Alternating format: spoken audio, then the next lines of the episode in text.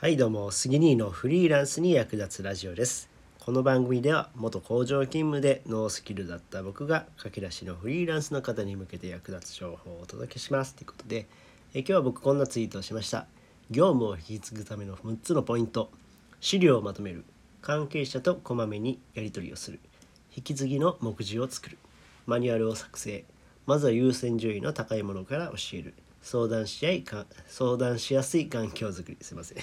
えー、間違えました、えー、この6つですね。業務を引き継ぐための6つのポイントっていうタイトルで作りました。で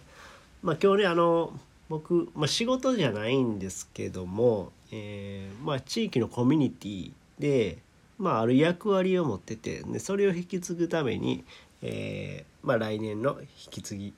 来年その役をする人に引き継ぎをしましたでまあこうポイントって書いたんですけど実はこれ僕やってなくてこれをやっておけばよかったなっていうポイントをまあ今日書かし、えー、言わせてもらいました。うん、な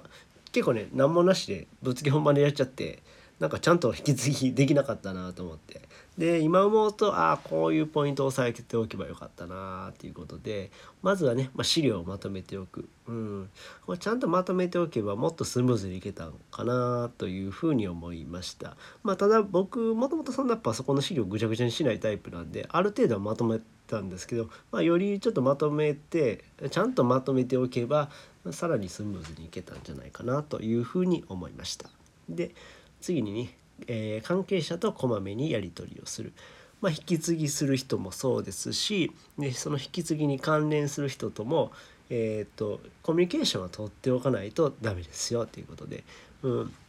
やっぱりねその関連する人とこう密に連絡を取っておかないとこうすれ違いとかが生まれてしまうんですよね。だからここら辺の、まあ、やり取りは、まあ、電話でも別に LINE でもいいですしうん、ある程度やっぱこまめに取っておいた方が、まあ、より引き継ぎがスムーズになると思います。うん、で次引き継ぎの目次を作るっていうことなんですけども、まあ、ある程度やっぱり要点をまとめておけばよかったかなと思いました。これするこれするこれするこれするみたいな感じで目次を作ってでそれに際しの詳細をまた別に作るってやったらより伝わりやすいんじゃないかなっていうふうに思いました。うん、なんかまあブログみたいな感じですよね。こう目次をパンパンパンと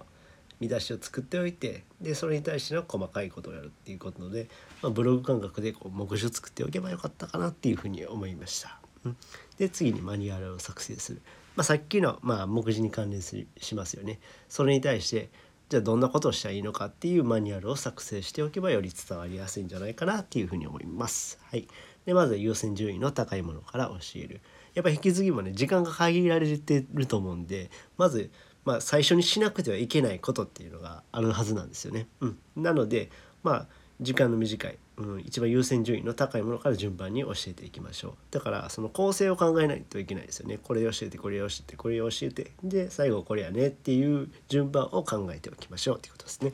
うん、で最後相談しやすい環境づくりを作る。これねなんかうん僕結構人に教えるのは全然あの好きな方なんですよね好きな方っていうか別に苦手じゃないんですよね。でこう不得意な人って多分なんかカリカリしたりなんかめっちゃ怒ったりキレたりする人がいると思うんですよね。でそういう人ってあんまりねうん教えるのに向かないかなと思います。なぜかというとそんな怒って言われたら相談しにくいじゃないですか。じゃあもうなんかもうこの人に教えてもらいたくないわってなっちゃうんでまずはねこうカリカリせずにうんなんやろ相談しやすい環境づくりっていうかもういつでも気軽に言ってよっていう環境づくりは大事だと思うんですよね。うん、これもほんま仕事とかもあの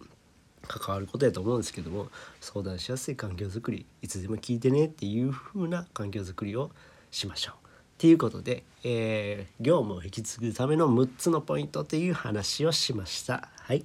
えー、この話が役に立ったよって方はいいねボタンを押してもらえると嬉しいです。またチャンネル登録フォローしてもらえると励みになります。えあと駆け出しのフリーランスの方は悩んでいることとかあったらコメントいただけると幸いです。ということで、えー、以上です。はい。